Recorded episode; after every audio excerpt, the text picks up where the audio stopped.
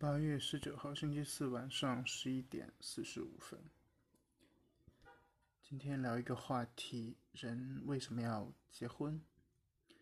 这篇文章也是前几天，呃，我关注的一个博主写的。他是上一次写的为什么要过，为什么他不过七夕？然后因为最近他结婚了嘛。所以，他就写了一篇这样的文章，简单分享一下其中的一些内容。婚姻保不住爱情，也保不住财产，除非是有什么事必须婚后才能做，比如单身不能买买房，婚后才能生娃。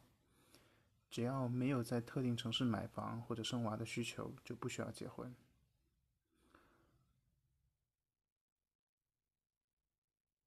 首先，婚姻是保障不了感情的。恋爱可以分手，结婚也可以离婚。有的夫妇从恋爱许久，大操大办办了婚礼，在所有的亲戚朋友面前许下誓言，还生了孩子。但离婚的时候骂红了眼，丝毫不顾及旧情。其次，婚婚姻也保证不了财产。有的人会要求在另一方买的房子上加上名字，但是依据法律，无论是婚前还是婚后购买的房产，离婚时分割都是依照出资比例划分。虽然可以通过婚前协议提前分配，但如果不婚主义想要保障的话，也可以直接赠与财产。有坏心思的人，就算婚姻真的能够保障什么，他也能钻空子，损人利己。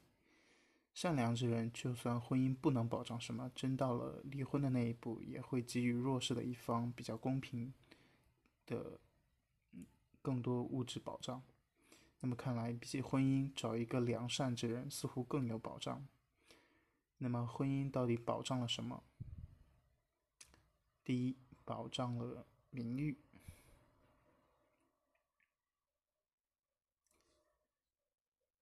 如果有了心仪的对象，感情稳定五年以上，就该考虑结婚了。不是说在，不是说在意他人的眼光，而是要给这一段情感一个交代。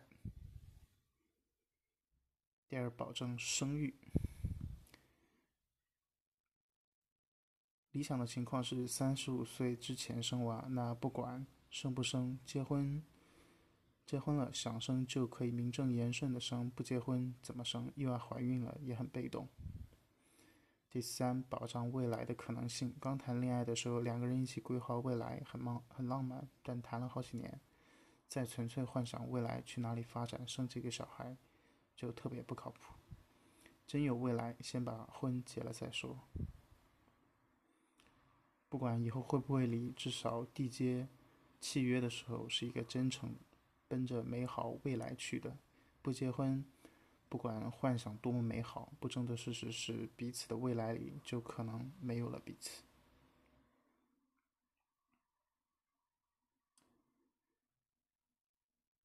结婚失去的是机会成本，可能遇到更合适的人的机会成本。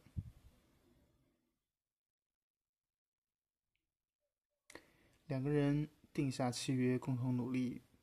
就算中途有人毁约，我也认了。毕竟曾经郑重的签下过契约，因为彼此付出了代价。但如果只是恋爱却不结婚，我觉得不庄重，因为你没有放弃可能遇到更好的人的机会成本，你没有一心一意的和我一起经营感情。我觉得婚姻的契约意义就在于此，我们抵押了未来的可能性。然后把共同的未来变成现实。